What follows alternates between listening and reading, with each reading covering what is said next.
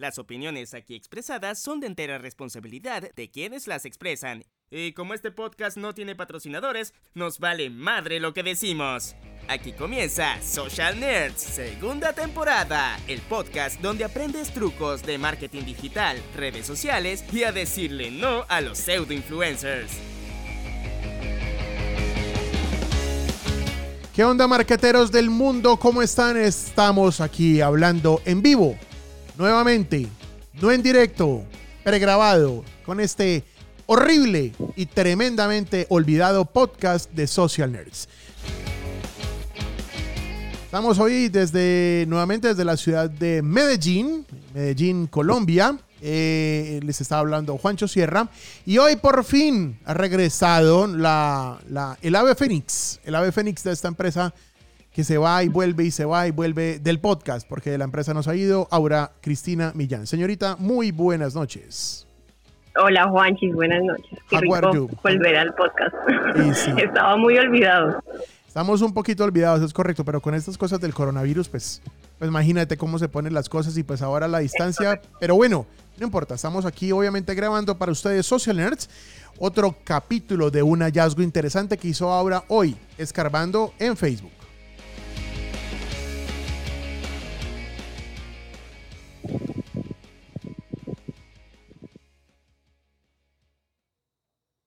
Por respeto a nuestros oyentes, el siguiente podcast no tiene risas grabadas. Ni micrófonos, ni nada de esas cosas raras escondidas, porque en, esta, en este podcast somos gente legal y no grabamos conversaciones ajenas.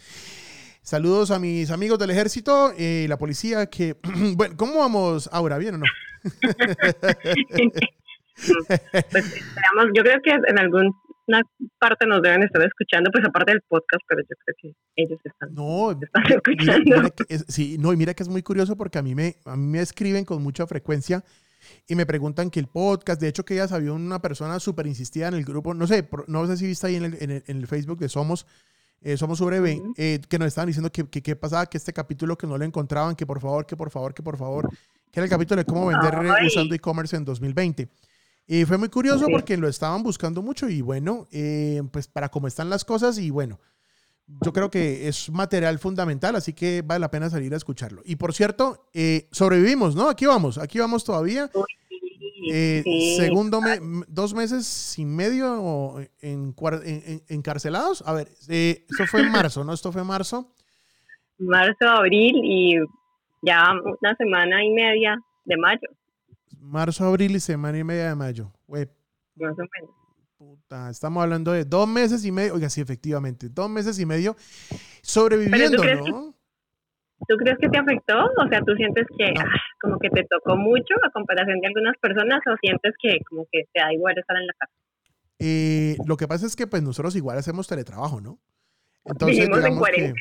Nosotros vivimos en cuarentenados todo el día, todos los días, a cada rato, los clientes, y es lo mismo, o sea, que nunca, o sea, vivimos en la oficina y, y- y trabajamos en la casa. Básicamente esa es nuestra vida en la empresa, desde hace 16 años que existe esta empresa, así que, y ahora, ¿tú cuántos que ya con nosotros? Como ocho, Ya casi cuatro, cuatro años, eh, Ave María. ya casi Eh, cuatro. Y pues antes Eh, trabajaba antes también hacía teletrabajo, entonces ya como que de cierta forma uno se acostumbra, pero es diferente porque como que antes querías quedarte en la casa porque porque sí, digamos, y tenías la opción de salir, pero ya como que no te interesaba tanto salir, pero y que no puedes salir, es como, debería salir a dar una vuelta, pero no puedo. E, es, es lo mismo que, mire, la vida es así, cuando uno quiere salir, no puede. Cuando uno no Sí. quiere salir, le toca. Cuando tiene plata, cuando tiene plata, no encuentra la ropa que quiere. Cuando no tiene plata, aparece la hijueputa ropa que usted quiere comprar. Es ¿No, verdad, no- es no te pasa esa mierda? Sí, obvio, todo el tiempo. Eso de la ropa es muy cierto. Yo estoy haciendo un peso y veo una cantidad de cosas que se me antojan comprar en línea y una Oye, eso es otra cosa que ha logrado la, la, el bendito COVID. 300% porque- de aumento de compra en línea. Eso es bastante, ¿no? 300% del aumento de compra en línea es una barbaridad en Eso- toda Latinoamérica, ¿no? Colombia, decir, es- Colombia, Colombia tiene 42%. Eso es, esos son datos de Brandwatch. eh, 42% de, de incremento en ventas en línea en Colombia. Y es que mucha gente también piensa como, no, la gente no quiere comprar, no es momento de comprar, pero pues hay que decir la verdad y es que creo que muchos son los afectados, pero muchos también no son los afectados. O sea, hay gente que, que su trabajo sigue igual, que sigue moviéndose, que tiene afortunadamente la posibilidad de seguir comprando. ¿Cómo? O llegó más trabajo. O, eh, sí, o llegó más trabajo. O sea, me refiero que hay gente que literal se fue a pique para el piso y debajo del piso porque les dio durísimo, por ejemplo, como Avianca y ese tipo, de aerolíneas y ese tipo de cosas, el tema de turismo se fue al piso. Pero hay otras, otras personas que, digamos, hasta la gente que vende ropa, eh, pensó que de pronto podría irse al piso y pues resulta que sí fue un golpecito, pero no tan duro como pensaron y sin embargo, hay, eh, así como ellos, hay mucha gente que también sigue sobreviviendo y de pronto les está yendo hasta un poquito mejor y tienen la posibilidad de comprar. Entonces hay gente que dice, no, no, no se puede comprar, no es momento de comprar, la gente está pensando en ahorrar. Sí y no, creería. Sí, obviamente la vida se le mejoró a muchos, eh, pero a la gran mayoría, pues obviamente están sufriendo y están pasando por una situación complicada que de hecho nosotros aquí en la empresa hemos, hemos tratado de apoyar, ¿no? También a muchas empresas que, que, hombre, que tuvimos que salir a darle la mano en este momento a Ciago, ¿no? A Ciago algo.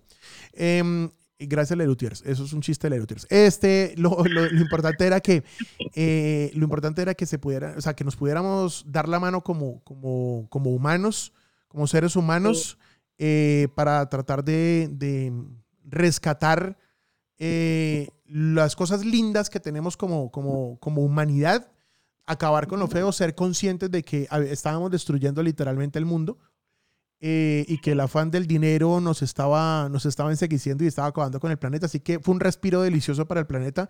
Me da tristeza que se esté acabando la cuarentena en ese aspecto, porque digamos comercialmente pues necesitamos otra vez reactivarnos todos.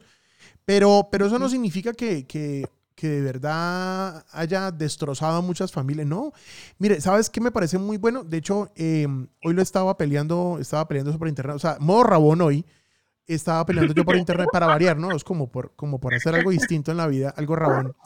Y estaba, estaba, estaba leyendo algunos comentarios eh, y algunas cosas y estaba yo por ahí discutiendo, por ahí por internet para variar. y, y, mira que, que, que, hay una de las huevonadas que a mí más me ha dolido es que eh, los empresarios se dieron cuenta tarde de que las huevonadas de, de, tener una página web y, las cosas digitales, hombre, nosotros teníamos razón, la puta madre, y no les dio la gana pararnos bolas. Y ellos pensaron que es que nunca iban a hacer un cambio y que el mundo no iba a cambiar. Pura mierda, les cambió en 15 días y puta, y están jodidos. Es que sí, yo creo que pues es que a todos, yo creo que a cualquiera le da miedo cualquier cosa desconocida. O sea, y muchos sí creen que lanzarse al agua digital es como me lancé y ya tengo que aprender a saber a nadar y yo estoy nadando y soy el más. Entonces, resulta que no, para eso hay que dar pasitos, aprender a flotar y una cantidad de vainitas que y a veces piensan que es un milagro, hace, eh, un milagro no, un magia, más que todo, más bien la palabra magia, sí, correcto. Eh, estar en digital para generar ventas y resulta que no, y de hecho hace poco, eh, que me sorprendió mucho, una persona me escribió eh, contándome sobre un proyecto que, que, van a hacer ahora y pues obviamente porque se dieron cuenta que en lo que estaban trabajando no se habían metido en el tema digital en forma, en forma y pues obviamente se fueron de pique, o sea, literal están quietos. Yo decía eso, literal, si, si no entienden en este momento, no lo van a entender nunca. Y él me decía, sí, realmente esta pandemia fue la gran lección de no haber escuchado en el momento. Entonces... ¿Cómo me alegra que esas huevonadas estén pasando? No me alegra por la gente ni me alegra por las empresas. Me alegra, o sea, no por lo malo, me alegra el hecho de que, de que, de que se dieron cuenta de que sí teníamos razón. Y no solamente que teníamos razón, sino que este es el momento perfecto para brillar. ¿O no? Sí, pero también, o sea, bueno, pero también ellos tienen que tener en cuenta que si no lo hicieron en el momento con tiempo, o sea, porque yo veo hacia el digital, no sé tú qué opinas, es como abrir un punto físico de una tienda.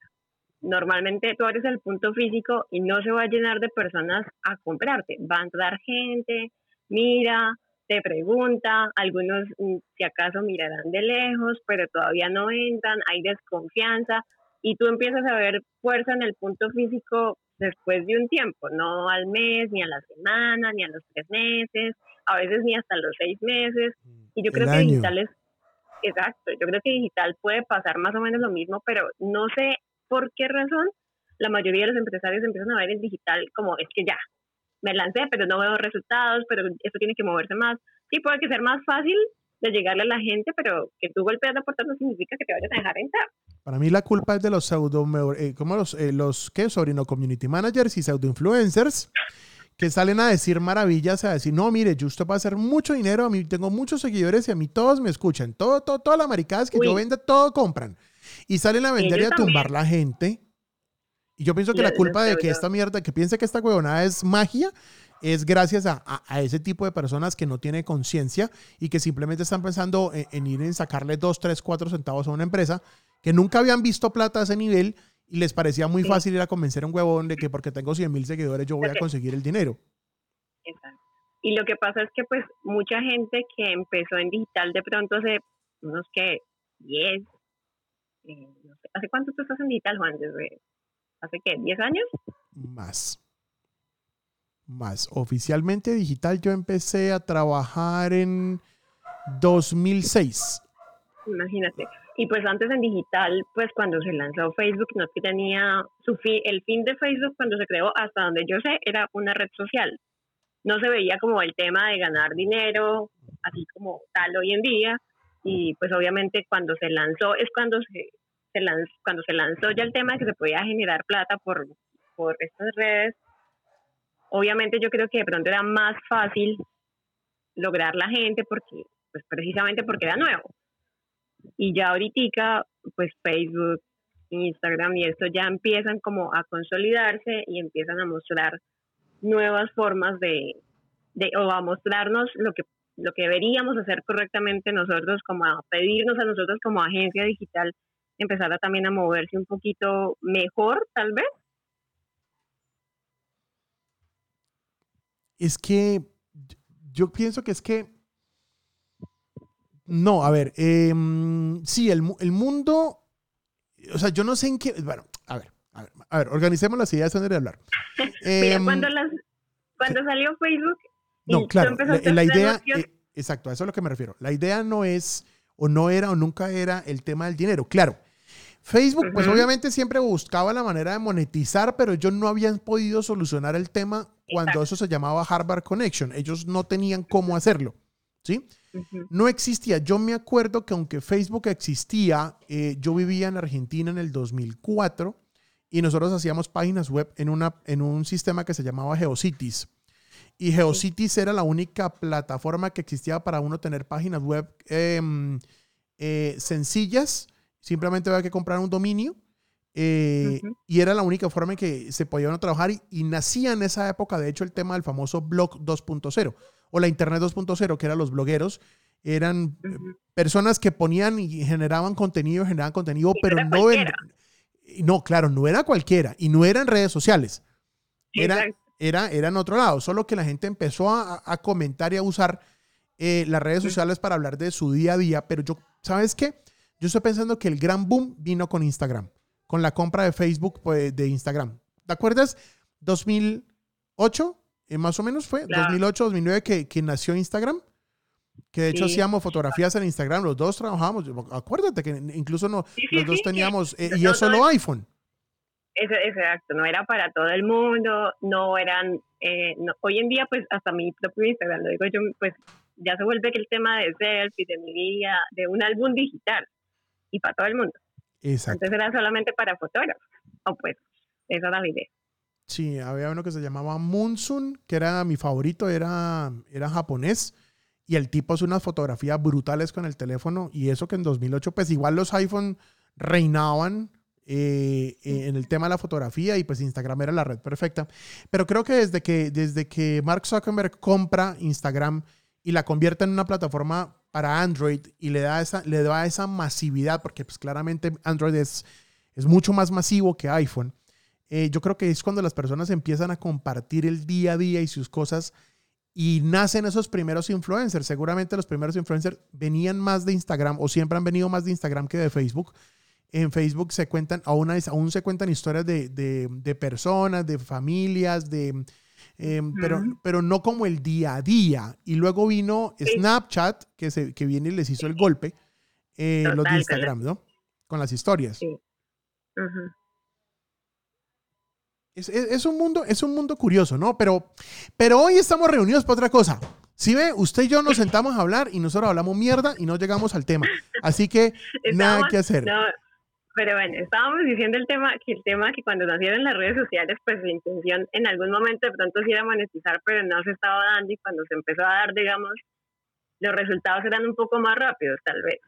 Sí, puede ser. O, y el tema de las interacciones y, los objetivos de anuncios tal vez eran hasta más sencillos. No, no había, no, había, no había administrador de anuncios. No había administrador de anuncios. O sea, Cuéntame tú, porque yo chequé cuando ya estaba en el tema de anuncios, cómo funcionaban.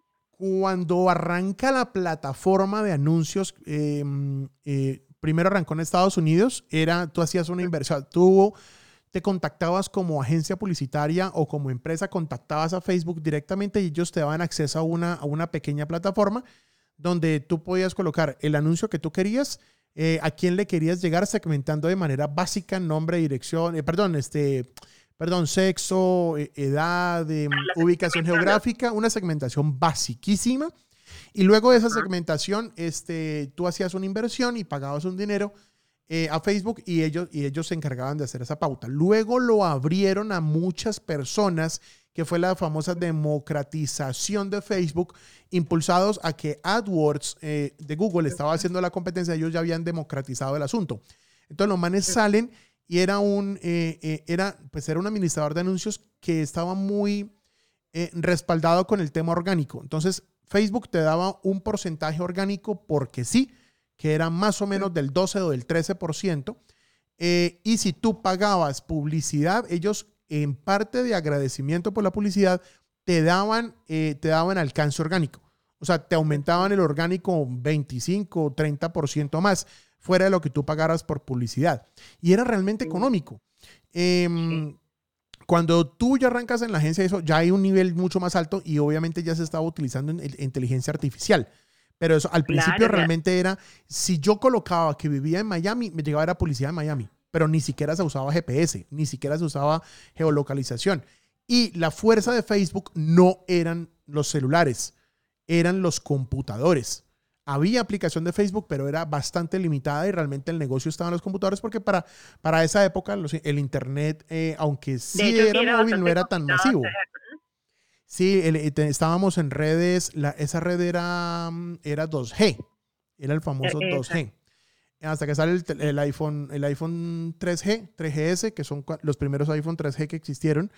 Eh, y esos teléfonos obviamente ya le dieron un nivel distinto a las redes sociales y se terminan adaptando a dispositivos móviles. Y entonces nos empezaron a escuchar y a vemos anuncios de cada vez que hablamos de alguna vaina. Y el 70% del tráfico del Internet de las redes sociales es celular. Punto. Nos y hoy en o no. sí. Pero Sí, eso, sí. eso nos sigue, nos sigue acercando al tema del día, ¿no? Porque todavía no hemos llegado allá. Estamos, estamos como llegando, No. estamos caminando. Estamos como remando todavía. ¿Todavía? Bueno, entonces, eh, Sí, o sea, poquito. significa que, eso significa que eh, vamos a estar hablando del administrador de anuncios. Más, sí, un poquito. Pues porque, por ejemplo, para los que no saben, para crear anuncios tanto en Facebook como en Instagram, todo sale de algo que se llama el administrador de anuncios y viene de Facebook. Entonces, entonces, entonces, espere, entonces, espere, vamos a hacerlo bien, como tiene que ser. Basta de charla y vamos al grano. Hablemos del tema del día. El tema del día lo puso esta mañana Aura. Hoy es, a ver, quiero, me- estamos No me grabando. tiro al agua. Claro, obvio. Estamos grabando este capítulo el lunes 11 de mayo, son las 9 de la noche hora Colombia. Eh, y esta mañana, mientras estábamos organizando las cosas de trabajo esta mañana, Aura había venido molestando los últimos días eh, con algunos anuncios en el administrador de anuncios y, estábamos teniendo un inconveniente, ¿no? Cuenta primero el inconveniente. ¿Qué fue, lo que, ¿Qué fue lo que encontraste para que hablemos del hallazgo de algo que me parece que es fundamental para cualquier cambio de estrategia que hayan que implementar ya mismo? Bueno, a ver, en, rasgos generales necesitábamos conseguir que la gente nos dejara datos eh, para que cotizaran un producto y resulta que eso se podía hacer y la gente dejaba los datos y los dejaba, o sea, apenas salía el anuncio, salía, se movía bien, pero llevaba una semana y se subió el precio del anuncio de una forma increíble y aparte nos estaban dejando los datos las personas. Sí, llegamos a... ¿Fueron qué? tres contactos? Seis. De- seis contactos en una semana, nada. y una inversión de, mm, ¿fueron 300 puntos? Uy, no la tengo acá en la mano. Pero más o menos, eran como 300. Eran, creo que fueron. no, no, no, digamos, Pero había hecho un anuncio de alto. 300 mil, se gastó 100 mil y no habíamos logrado sino seis contactos. Eso era más o Eso menos, más o menos a 20 mil pesos por contacto. Para que más o menos hagan la idea, estábamos hablando de 5 dólares, 5 por, sí, más o menos 5 dólares por lead. Eso es muchísimo dinero, es mucho billete, ¿sí o no? Sí, sí, ¿Y, bastante. y qué pasó, Entonces, y- qué pasó esta mañana? Que entramos en modo reflexivo. No, en- entonces obviamente pues yo estaba preocupada y, y empecé como, Juancho, ven, hablemos porque esto, algo está pasando. Y pues cuando yo no encuentro la solución rápida, recurro a él y empezamos a mirar, a mirar, a mirar y pues nos dimos cuenta que Facebook sacaba como una especie de... ¿De qué? De, de anuncio o de advertencia, por decirlo así. Sí, Lo que pasa es que él no te algo. dice con él no te lo dice como con las palabras así expuestamente, sino lo que yo le decía Juan, yo siento, la interpretación mía fue, Facebook nos está diciendo, porque hay que aclarar, algo, esta marca de la que estamos hablando es una marca que acabamos prácticamente de tomar, entonces ellos no tenían el tema de anuncios andando, ni el tema de contenidos, nada, estaban prácticamente quietos, o por lo menos con esa cuenta que empezamos a crear, no, esa cuenta publicitaria. Sí. Entonces, eh, o sea, estamos, estamos- Mejor. llevamos un mes, un mes, sí, llevamos un poquito. más o menos un- como un mes con la cuenta y obviamente la cuenta todos los días pide leads. Ay, tienen leads, tienen leads, envíen leads, manden leads, leen leads, leads, leads. No saben decir ni mierda más. Ave María. Pues es de entenderlos, ¿no? Y más, más que todo, pues es- en este momento, que pues no Sí, tiene claro. gente que vaya al punto. No, yo los quiero mucho, yo los quiero mucho, solo que pues había que Sí, decirlo. sí. Entonces, eh, ¿en qué iba? Me perdí. Entonces, que ellos querían leads y entonces nosotros eh, estábamos revisando la cuenta y, y los leads... mm, mm, Ah, mm. bueno, con el tema de que quieren leads, no sé qué, bueno, listo, hagamos un anuncio de, de clientes potenciales. Y bueno, hicimos ese anuncio y resulta que nos dimos con esa sorpresa y pues Facebook muestra como una especie de aviso donde te da a entender que antes de tirarse al agua y coger leads a lo loco, es necesario hacer como un proceso para que la gente conozca la marca. De hecho, Juan, si tú recuerdas la palabra exacta que ellos decían, eh, una interacción de más de 50 veces, ¿cómo era? 50 veces, sí, 50 veces. pero era una interacción, una, Interacción. una acción, una, una Mejor dicho. aprendizaje. A ver, mejor dicho, vea, la cosa va así. A ver, organizamos las ideas ahora, por favor. va así. Él Resulta, nos pedía que sí, que primero, como quien dice, seduzcan a las, a las personas que le van a hablar y luego sí pídale los datos. exacto, Entonces nosotros dijimos, bueno, tienen como razón porque pues esto está muy lento, la plata ajá, no, no se mueve. Entonces, ¿qué pasa? Eso significa que los, si nos, ustedes tienen una cuenta nueva y están como locos lanzando, ah, Juancho da un ejemplo muy claro de esto, con el tema de las relaciones. Si a usted le gusta una niña, o en mi caso un niño, usted no va y se le lanza de una vez y le dice lo que le quiere decir. eche para mata, mamita. Venga, que si es para eso. Exacto. Usted tiene que ir como despacio, remándole. Sí, aunque los dos quieran lo mismo, aunque los dos quieran lo mismo, no es bueno pedirlo en la primera cita, básicamente. Eh, Hemos detectado, gracias al, al escudriñamiento que hizo Aura con esta plataforma, hemos descubierto un cambio de la- del algoritmo más profundo de lo que pensábamos que era. ¿Qué ocurre? Originalmente nos estaban, todo el, todo el mundo, o sea, de Vilma Núñez a Vilmo Núñez, nos venían diciendo que había que generar contenido, ¿sí o no, Au? Que había que Sí, generar sí, contenido, que no sé qué, que eso era lo mejor y toda la cosa. Listo, todo eso lo creíamos. Y uno creaba el contenido y toda la cosa, pero no entendía o no se entendía fácilmente la relación del por qué. Atención. ¿cuál era el descubrimiento de Aura? Resulta que Facebook, el nuevo algoritmo o lo que se está implantando en este momento es que Facebook ya no es, o sea, nosotros dejamos de, tenemos que dejar de ser perezosos, dijo Aura. Tenemos que dejar de ser perezosos. Como anunciantes tenemos que dejar perezosos. Exacto. Tenemos que dejar la pared. ¿Cuál era el problema? Resulta que nosotros hacíamos un anuncio, o sea, hacíamos, no importa que hacíamos el contenido de bonito, listo, chévere, interactuaba la gente lindo. Pero resulta que hacíamos anuncios, hacíamos las super segmentaciones y eso estudiábamos hasta el fondo un personaje para hacer la segmentación y todo, todo, todo. Y resulta que Facebook, aunque tiene eh, eh, inteligencia artificial, ha decidido no usar el 100% de esa inteligencia artificial para, no, para lavarse las manos del tipo de contacto que tú consigues. Entonces, lo que, Facebook nos está diciendo en este momento es que para él aprender, escuchen esa palabra, él aprender a qué personas le quiero llegar yo para que el tipo de lead que entre a la plataforma sea lo más em, eficiente y lo mejor posible, nos está pidiendo que sobre todo cuando son fanpage nuevas, hagan, aunque sean antiguas también, pero que sean, aunque son eh, sobre todo para las nuevas, hagan contenido que atraiga a cierto tipo de persona y cuando hayan interactuado una cantidad mínima de veces eh, sobre cierto tipo o cierta temática, Facebook sabrá a quién buscar. Es decir, yo antes podía segmentar y le quería llegar solamente a personas con tales y tales rasgos, tales y tales eh, consumos y tal y tal información específica con edad, sexo, todo lo que ustedes quieran. Pero ahora Facebook dice, aunque yo sé que usted le quiere llegar a esas personas, usted primero las, y aquí ese es el centro de todo, de todo lo que estamos hablando hoy, usted primero le tiene que llegar orgánicamente a esas personas antes de que yo muestre un anuncio. Y yo le voy a mostrar el anuncio, si quiere desde ya, pero se lo voy a cobrar caro. Hasta que usted no cree contenido para atraer a esa persona que usted quiere, yo no le hago esa vuelta.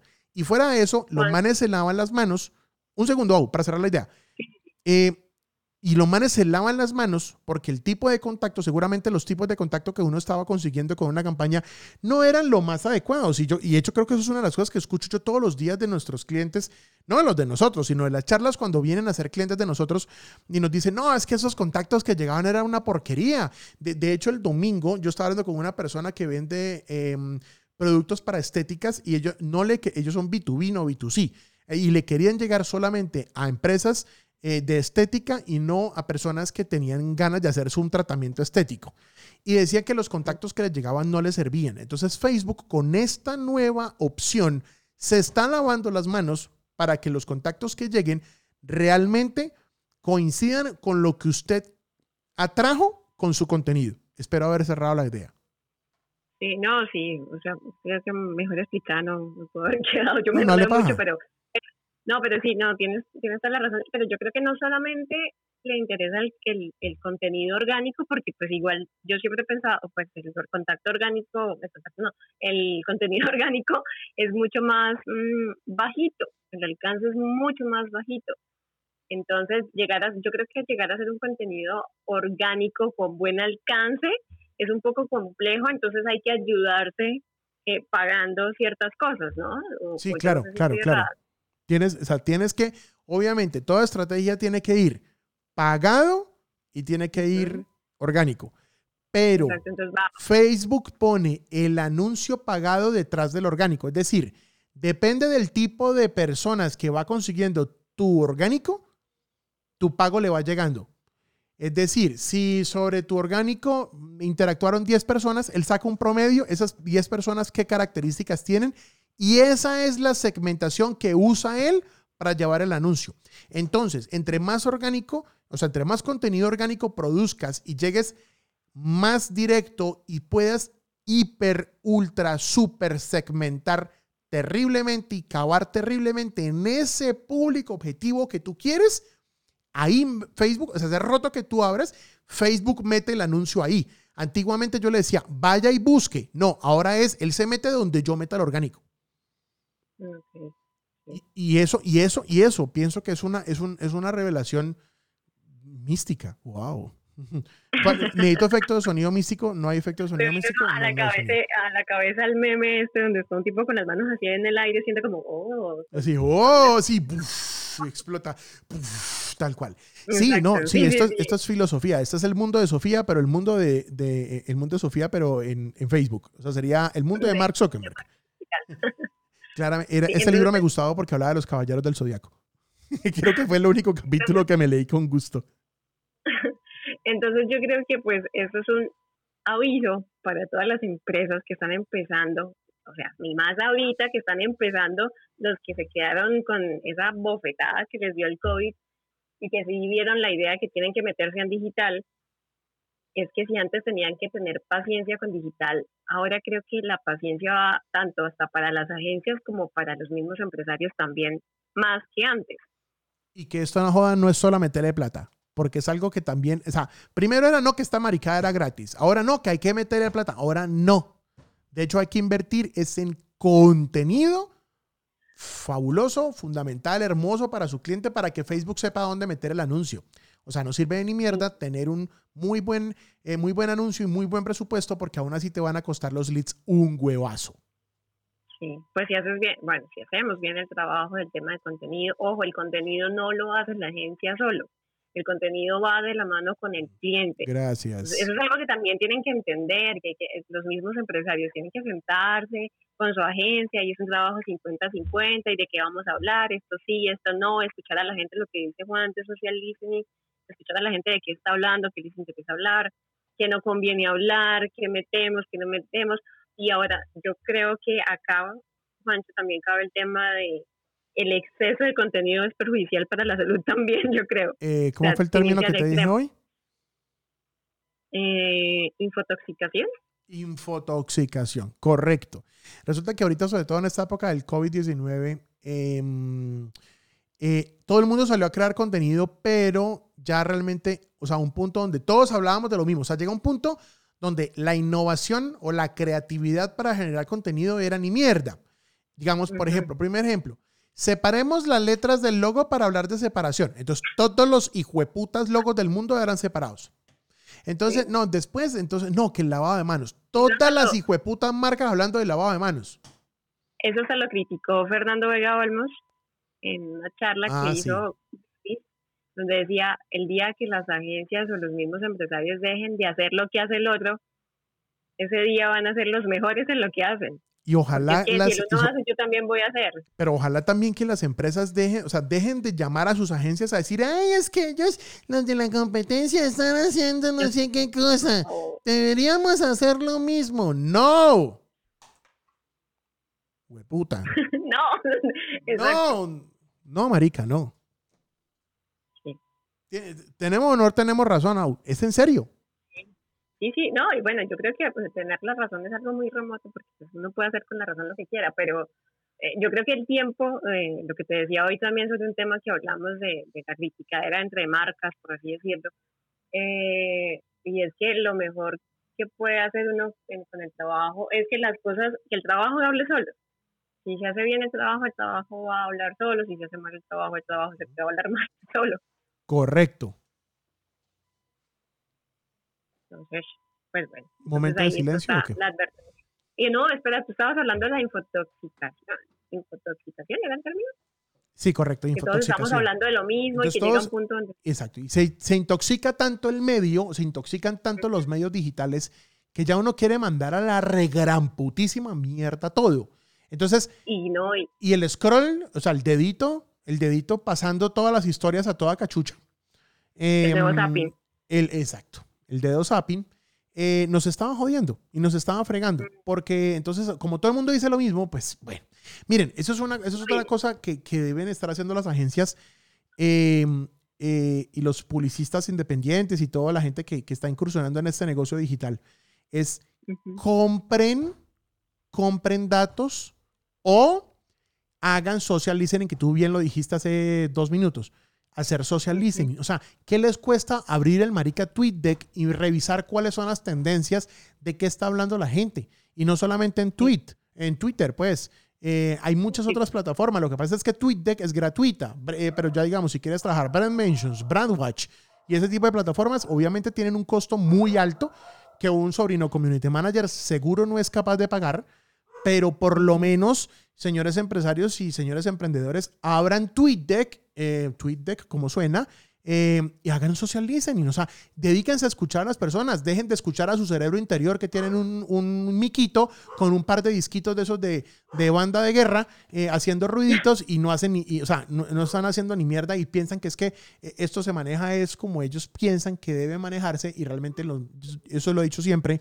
los dueños de las empresas no son los que pusieron la plata, sino los que consumen el producto. Y es a ellos a los que hay que escuchar media participativa, de qué está hablando la gente. Es allá una mezcla entre el pagado, el propio y el, eh, y, el, eh, y el medio y el medio participativo. Ese es el éxito de las campañas. Pero no, nos quedamos es, es simplemente en mi jueputa percepción y qué está haciendo el marica del vecino mío. Sí, total.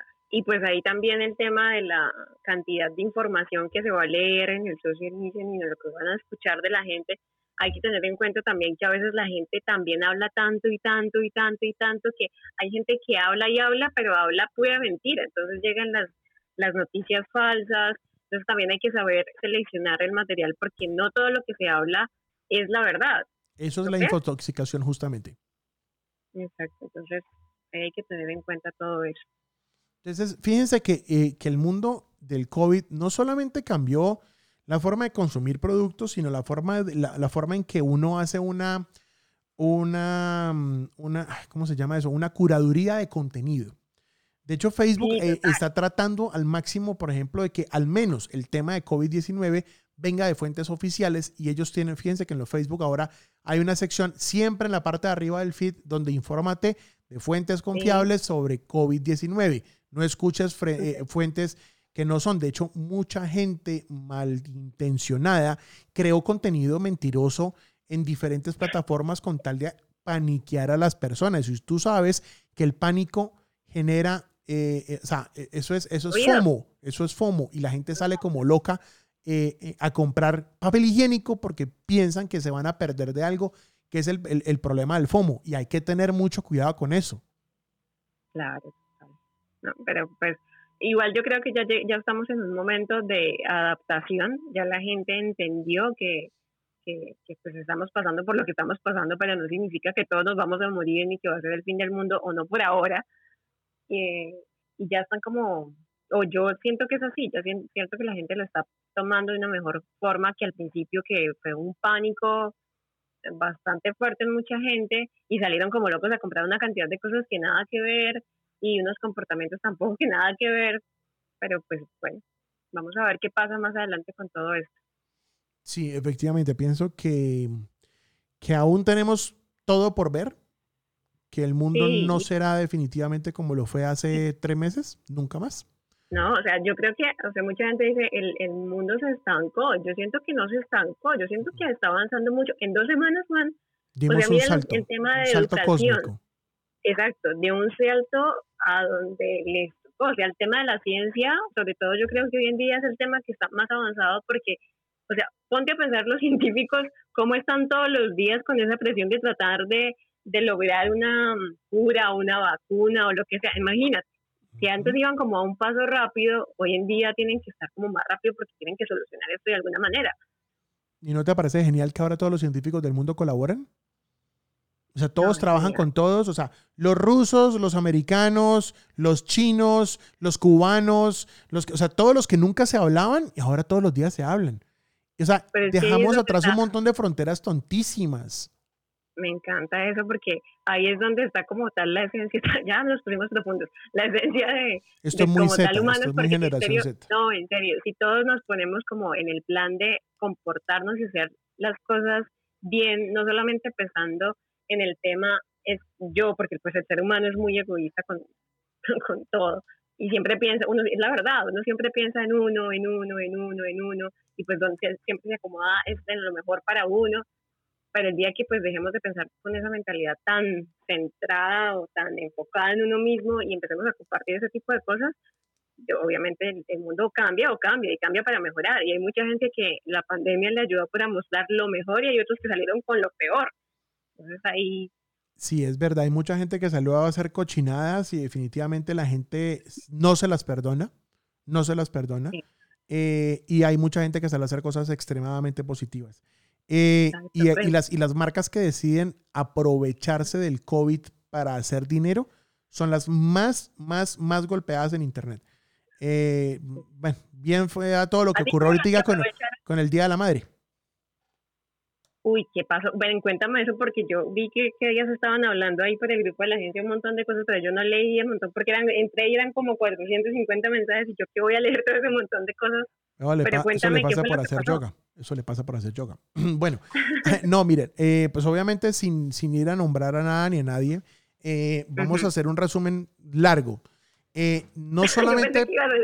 un resumen largo. Pensé que ibas a decir un resumen así, breve, rápido. Pasó, pasó, es que esto pasó en muchas ciudades, en muchas ciudades de Colombia, no solamente en, en, en mi ciudad natal, Bucaramanga, que de hecho pues estuve muy conectado a Bucaramanga, pues obviamente por mi madre y por toda la cosa y porque eh, pensé que en algún punto también íbamos a estar eh, afectados por eso. No lo fuimos, no estuvimos afectados por esto, o por lo menos yo no. Eh, y por mi mamá, ni mi suegra, ni nadie, ni mi cuñada, nadie. para todas bien. O sea, todo llegó a tiempo, todo llegó muy bien. Ah, Pero en muchas ciudades de Colombia para, pasó algo y es que habían muchos restaurantes, claro, que vivían del Día de la Madre y el Día de la Madre siempre era un día importante. Entonces, me alegra mucho que los restaurantes, eh, yo sé que estaban en una situación muy complicada, muy pesada y digitalmente eh, encontraron una solución que era empezar a vender digital y empezaron y se dieron cuenta que el sistema del domicilio era muy bueno eh, y empezaron a, tomar pedidos en línea. Lo que pasa es que me alegra mucho que hubieran, hubieran entrado digital, pero el día para entrada digital no era el día de la madre y tampoco era el mejor momento para ponerse a experimentar. Resulta que la gente se desbocó y hay restaurantes muy específicos que no vamos a nombrar, pero se desbocaron haciendo demasiados eh, demasiados, eh, eh, tomaron demasiados pedidos, no cerraron a tiempo, a diferencia de otros restaurantes que ya tenían mucha experiencia, sobre todo con digital y en domicilios, que decidieron cerrar desde el miércoles o desde el jueves sus reservas. Aunque se hubieran perdido 80, 100, 100. Esta mañana hablaba con, con Don J, tú ya sabes quién es Don J. Em, y Don J es muy amigo de un dueño de un restaurante en la ciudad de Bucaramanga. Me decía, me decía pero Juancho, yo estuve hablando con este, con, este, con este pelado y el man cerró desde el jueves los pedidos y él aún así siguió contestando el teléfono. Me dijo, mire, yo en promedio dejé de vender más de 100 platos. 100 platos, o sea, 100 domicilios. Dejé de venderlos porque ya se salían de la capacidad mía, pero dijo el tipo, mire, donde yo me ponga es de, de, de, de loco a venderlo como loco o a meterme en digital a promocionarlo como loco claramente me hubiera ido de cabeza y en este momento estaría en el ojo del huracán, eh, como lo están en este momento muchas marcas en muchos restaurantes de Colombia, que literalmente les quedaron como un culo, porque eh, si tenían capacidad de, no sé, 100 platos, o sea, 100 domicilios, tomaron 300 domicilios y terminaron haciendo un desastre absoluto. Y que salieran, por ejemplo, los dueños de algunos específicamente, eh, incluso a burlarse de la gente eh, eh, a decir estupideces por, eh, por internet y a montarla de, de influencers o sentirse en influencers en las cosas en las que decían y terminar de cagarla tres y cuatro y cinco veces más porque de pronto tienen ah. tres o cuatro centavos más em, en su bolsillo y tienen muchos amigos que tienen muchas redes, entonces salían a decir lo que les daba la gana y la gente los terminó de hundir. O sea, ellos no han entendido que en este momento sus marcas se hundieron porque le arruinaron el Día de la Madre a mucha gente y que se metan con uno, que se metan con uno, pero no con la mamá de uno. Y eso no se lo van a perdonar. como dices tú, no era el día para probar. No, no era el día para experimentar. Eh, la desesperación, la desesperación lleva a muchos empresarios a tomar malas decisiones. Por eso, por eso, me alegra mucho que el mundo se haya convertido en digital de un día para otro, para que ellos hubieran, se hubieran dado el remesón de que se están dando para que se dieran cuenta lo que tenía que ocurrir. Y aparte de eso, me alegra mucho que muchos lo tomaron positivamente y decidieron hacer una estrategia digital y no quedarse llorando como lo están haciendo aún muchos. Esto es, esto es de cambiar, de adaptarse. Ay, sí, que todo el mundo está hablando de la misma mierda. Pues sí, hay que adaptarnos, marica, les guste o no. Ven, pero tú sabes qué están haciendo las, las marcas ahorita, o sea, o sea, esas marcas que se afectaron tanto, no sé, piden disculpas o al día siguiente enviaron algo, Eh, o, o simplemente mandaron la por el cagamos grupo. y suerte, me valió 5 el cliente y ya. eh, por el grupo, eh, específicamente ese restaurante del que te estaba hablando de la ciudad de Bucaramanga, eh, Ujú. parece que salió, o sea, salió el, el dueño del restaurante, o uno de los dueños, no estoy seguro, eh, Ujú. por internet diciendo que puso el número personal de él en línea y dijo, los que tengan algo que reclamarme, ahí está mi número, llámenme. Y en la parte de abajo puso pequeñito, y si no les contesto es porque tengo cosas más importantes que hacer. Ese fue el comentario del tipo. No, pues. Y ahora, ahora parece que cuando ya le di- lo volvieron nada por internet, porque parece que le dieron Claro. muy duro, eh, O sea, envió personas del restaurante hoy a visitar a algunas de las personas a las que tenían el domicilio, que no les llegó, les fueron a llevar una galleta y a pedirles disculpas en la puerta de la casa. ah, no, pero es que eso, eso es como cuando la caga el novio con uno así bien feo y luego quiere llegar con rosas y serenata y chocolates y vente, perdono. como, ¿por qué? Eh, la no cagó, había ya que- caído en cuenta, sí señora, tiene toda la razón. ya que ya la cagó, ya, ya ascendió solito. Y pues ahí mismo, lo que te decía ahorita, los actos son los únicos que pueden hablar bien o mal. Y aparte con lo que él salió, eso no lo sabía, con el comentario que me dices que publicó, de cierta forma les está diciendo que le poquito los clientes, a las personas que le compraron. Y es que, y eso, y eso pienso que, que, que, que- que más allá de las decisiones apuradas, porque pues seguramente tenía un problema de nómina o alguna cosa, yo los entiendo, o sea, eh, pueden vivir en los barrios más elegantes de la ciudad y, sentirse en eh, ultramillonarios porque tienen un Mercedes, un BM, una cosa que eso no los hace ni millonarios ni nada, pero se sienten mucho y de pronto llegan a un punto donde se dan cuenta que la gente, los proveedores, los, los, los empleados y toda la cosa necesita comer, necesita pagar y, y- y uno no, no tiene que ser uno eh, desalmado y hay que ayudarlos y seguir dando sueldo y empleo y toda la cosa y mirar uno cómo hace para solucionar. Yo como empresario, en serio, eh, trato de hacer o sea, ese símil todos los días, de ver todo lo que hacen esos empresarios por salvar sus negocios. Eh, yo los entiendo que puedan tomar decisiones erróneas, pero a veces la personalidad de, una, de un sujeto no preparado o sujetos no preparados para manejar compañías en momentos de crisis crean estas, estas, estas malas decisiones. Y para no salirnos del tema del podcast, claramente el problema de las empresas es uno no haber escuchado a tiempo que bueno, listo, ya no me voy a desenrabonar. O sea, yo ya voy a seguir rabonando toda la vida, pero pues ya no voy a seguir rabonando en este podcast. Eh, pero eh, que me alegre igual. Pero eh, para ya para dar una solución, pues obviamente en este momento lo que debieran hacer los empresarios o la mayoría de los empresarios sí hicieron y no todos, era entrar a capacitarse, entrar a entender, entrar a estudiar. ¿Qué pasó esta semana? Ahora, dos semanas, tres semanas de puros cursos, que por eso no grabábamos podcast, cursos, cursos, cursos, cursos que hacíamos en la agencia, enseñándole a los empresarios a ver cómo, cómo encontramos un camino, el curso de e-commerce, el curso de, de ManyChat, el curso, eh, cursos de, de, de, marketing digital, todos esos cursos que nos estaban dando eh, el camino para que los empresarios vendieran, pero aún así salieron muchos engreídos que pensaron que, que podían con sus tres o cuatro centavos mantener un, un negocio por su supuesta imagen y realmente lo que terminaron echando fue eh, todos los problemas del mundo encima. Y no le creían a las redes y no creen el poder de las redes. Las redes son delicadas. Sí, claro, pero, pero, pues bueno, eso les queda como tal como experiencia, porque si no creo que, o sea, no creo que si no la cogen ahorita, no la cogen nunca y van a seguir siendo muy malos empresarios toda su vida. Sí, es o sea, correcto. entiendo lo que tú decías del tema de que para que quieren crecer, que pues su nómina, que todo lo más, pero hay, ante todo pues tienen que ser muy sinceros y obviamente yo creo que tomar decisiones de nómina debe ser súper complicado para un empresario, pero pues obviamente todos sabemos y somos conscientes que estamos en una época que nadie esperaba vivir. Correcto. Entonces pues hay que también tener como mucha paciencia, hasta los mismos, em, uno como empleado también tiene que tener en cuenta ese tipo de cosas, que a veces no es que no quieran, sino es que en serio está más complicada la situación de lo normal.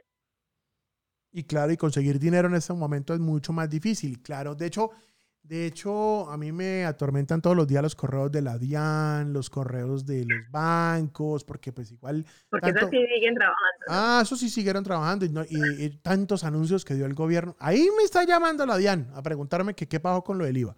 Ahí están los bancos sí. a preguntarme que qué pasó con lo del préstamo. Ahí, ahí están todos. Ahí están sí, todos. ¿Cambios? Pues, bueno, cosas reales? Momento... ¿Subsidios? Ninguno. Me llama, ah, venga, venga, le cuento otra. Me llamaron del banco, me llamaron del banco, eh, banco agrario.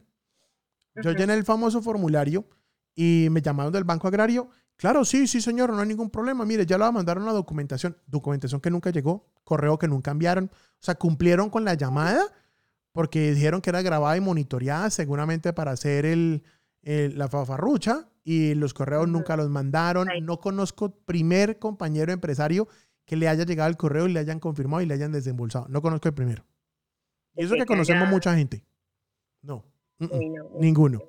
Yo no estaba contado eso, que sí me llamaron del banco, de ¿verdad? De, del, sí, nos llamaron del banco de eh, Banco Agrario para hacernos un, préstamo para, por el tema de COVID, porque yo llené un formulario, pero llamaron, hicieron toda la faparrucha, pero nunca mandaron ni, ni acceso ni nada, y uno los trata de contactar y es como si no existieran. O sea, realmente, realmente es el momento en que los empresarios tienen que, por sí solos, buscar un espacio en digital para tratar de salir adelante, Au. Pero entonces ya saben, con mucha paciencia, si antes tocaba tener paciencia, ahora tengo que tener un poquito más de paciencia. Lo que decíamos al principio, hay gente que sí puede comprar en este momento, puede hacerlo afortunadamente, como hay gente que no, hay mercado, yo creo que el mercado va a cambiar en todo el sentido de la palabra, obviamente, la economía se va a mover de una forma diferente, hay muchas cosas que van a tener que cambiar, entonces tocas adaptarnos, que no, no hay de otra. Hasta, hasta, nosotros mismos, yo creo que en algún momento tenemos que adaptarnos a otra cosa nueva. Es que es más, nosotros todo el tiempo nos estamos adaptando con el tema de, de cada vez que Facebook hace algún cambio. Como el, de, eh, como el del tema de este podcast hoy. Exacto, exacto.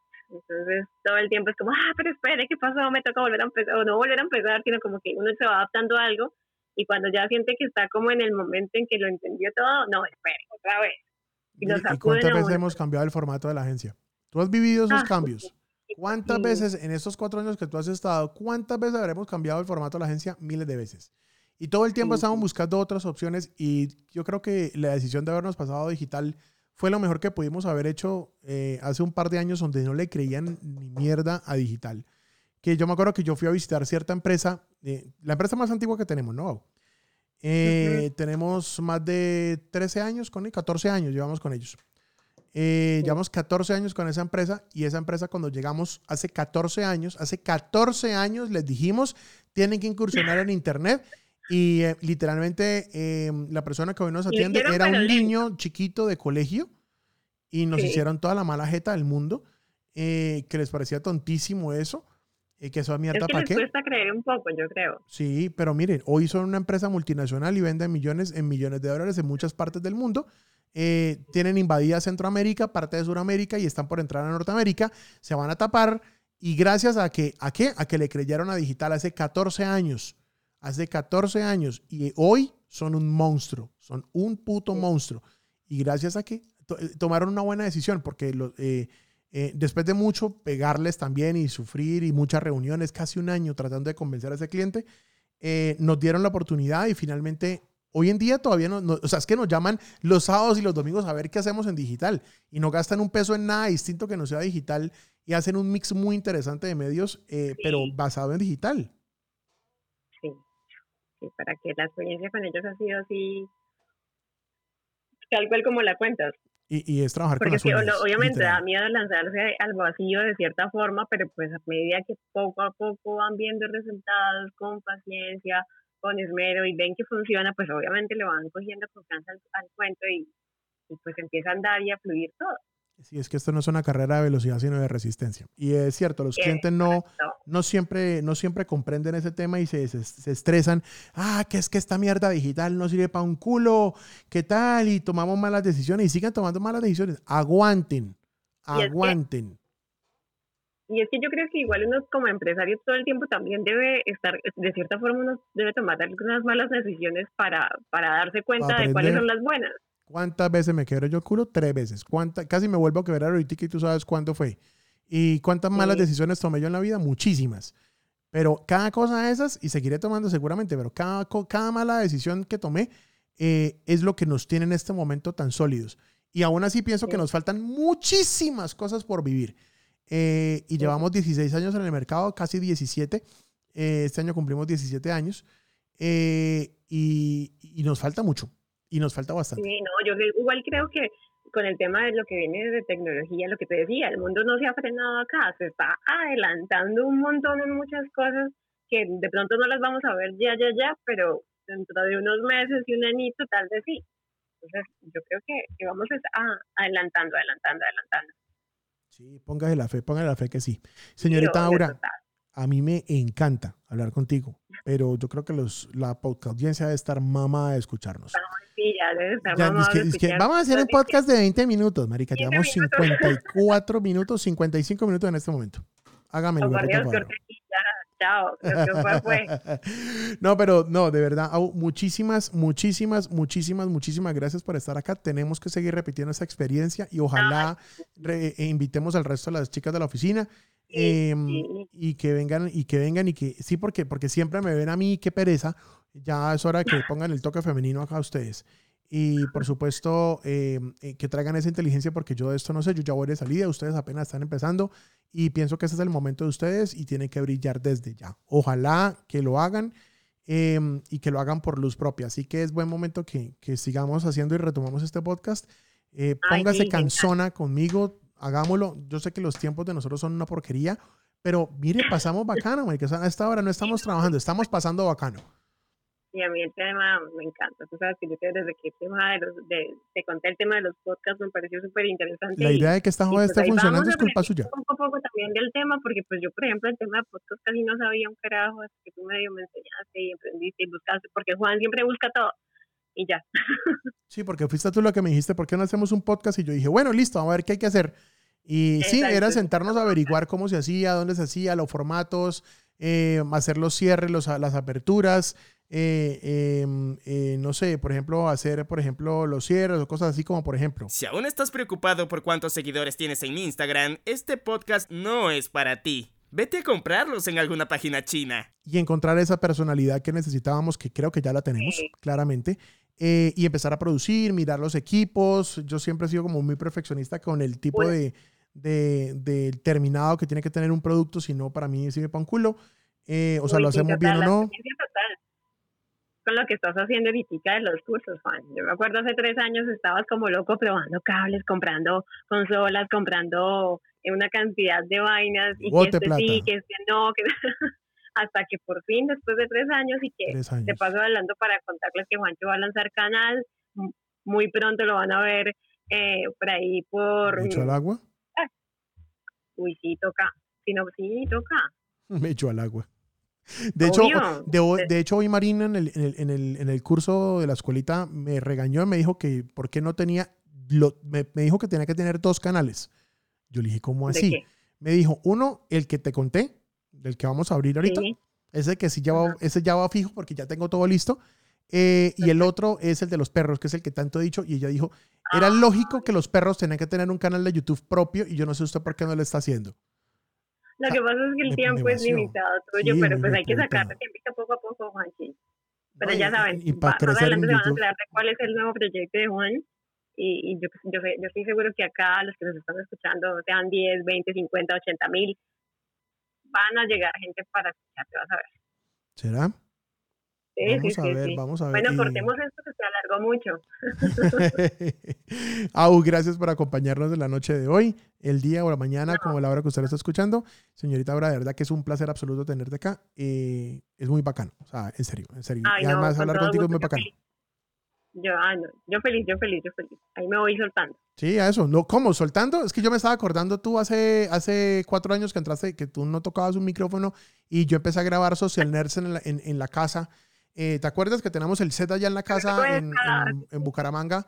Em, y resulta que vos eras detrás de la cámara y yo, no, marica, pongo una puta cámara, cojo un micrófono y hable. Mira cómo estás hoy. O sea, es que te falta hacer conferencias. De hecho, ahora va a grabar un curso.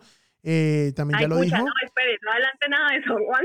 Va a grabar un curso, así que bueno, ahí lo tienen. Pero estamos esperando que se pase el COVID porque es que pues los cursos toca grabarlos aquí en Medellín en el estudio. Eh, los cursos, el estudio está acá, no allá. Pero la idea es que lo grabemos aquí en Medellín y cuando pase esto del COVID, que he hecho por ahí, te cuento ahora que salió una, una forma de poder viajar por carretera. Ya salió una, una ley. Acaba, lo, soltaron hace como una hora. Sí. Bueno, Eh, ahorita me cuentas bien. Ahora le cuento bien. Señores, de verdad que sí, a ustedes muchísimas gracias por acompañarnos en esta, en esta nueva y deliciosa eh, eh, sesión de podcast. Para nosotros es un placer brutal, brutal, brutal, brutal poderlos acompañar eh, en, sus, en, sus, en sus trabajos, en sus casas, en sus, en sus eh, iPods, en sus celulares. eh, Claro, em, todo el mundo estar en la casa. eh, mientras está haciendo, mientras está cagando, mientras está bañando y que está compartiendo sala, obviamente con nosotros. Sí, sí, sí, sí, sí. Por favor, recuerde que la mano en un celular y la otra el papel higiénico no un, no vaya a confundir la mano y no vaya a untar el teléfono en lo que no tiene que untar. Muchísimas gracias. Dios mío, Dios les pague. Gracias a todos por estar con nosotros. Una feliz noche para todos. Chao, chao.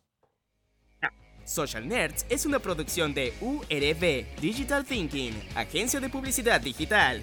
Escucha todos los capítulos en www.somosurb.com. Y perdona el mal tiempo que te hicimos pasar.